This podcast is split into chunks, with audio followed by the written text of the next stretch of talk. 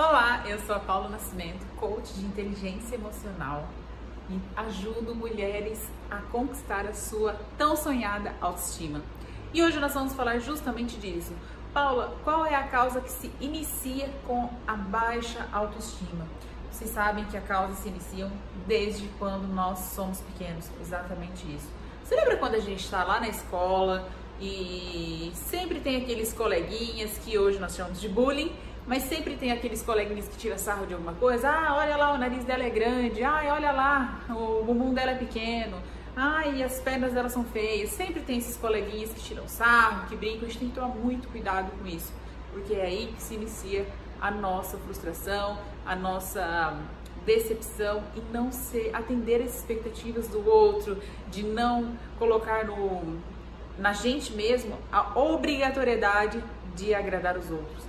Exatamente isso. E aí, quando acontece com o passar dos anos, nós vamos percebendo que eu quero todo tempo colocar uma blusa que tá com meu bumbum, ou uma calça, eu não quero usar saia porque a minha perna é feia, ou o meu nariz é grande e eu sempre fico com vergonha daquilo. E é isso, a gente começa a não querer mais sair de casa, porque os coleguinhas vão tirar sarro, enfim. Quando isso vai chegando na fase da adolescência para uma fase adulta, aquilo já se tornou dentro da gente uma baixa autoestima, uma causa muito grande para baixa autoestima. A questão de peso, a questão de ser magra demais, a gente não tem obrigatoriedade de agradar a sociedade. Nós temos que agradar a nós, a nós mesmos. Exatamente isso. E você tem que passar a olhar para o espelho e não focar somente naquilo que te desagrada. Nós temos o hábito, nossa mente, ela é programada para focar mais naquilo que não nos agrada. Como assim, Paula?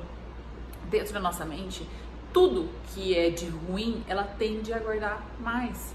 Então a gente tem que tomar cuidado porque a causa da baixa autoestima já se inicia lá no passado. Como que eu posso reverter isso? Realmente é disciplinando a sua mente a não focar somente no que é defeito. Então, como que eu posso fazer isso? Olhar na frente do espelho, quando eu me arrumo, olhar e falar: Nossa, como eu sou linda! Olha, eu tenho várias qualidades. Talvez o meu nariz me incomode um pouco, mas o meu sorriso é lindo. As curvas do meu corpo, meu olhar, a minha sobrancelha, é isso que a gente precisa focar. Focar sempre no que é bonito, no que nos agrada e passar a não focar naquilo que não nos agrada, que é um mero detalhe, né? Nem as pessoas que se consideram as mais sexy do mundo, as mais lindas do mundo, se você perguntar para elas, elas não se acham bonitas.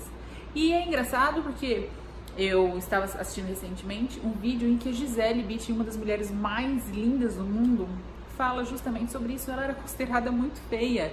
Ela perdeu vários castings, vários trabalhos, porque ela não se achava. Eles consideravam que Gisele não era bonita. Gisele tinha um nariz grande demais. Gisele era alta demais, pernuda demais, enfim. Gisele não era considerada uma pessoa bonita. E olha a mulher que ela se tornou. E sabe por quê? Por conta da personalidade dela, por conta da mulher que ela é. Em uma entrevista recentemente que eu assisti, ela fala justamente isso. Que para ela ser a beleza não foi o que conquistou as passarelas, e sim a personalidade dela. E ela fala com uma tonalidade tipo, não, a beleza realmente para mim não foi o fator preponderante. E é isso que nós precisamos focar.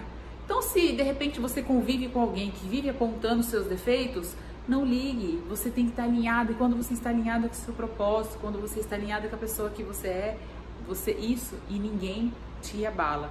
Então, passe a olhar para o espelho todos os dias. Faça esse exercício e essa prática que realmente funciona.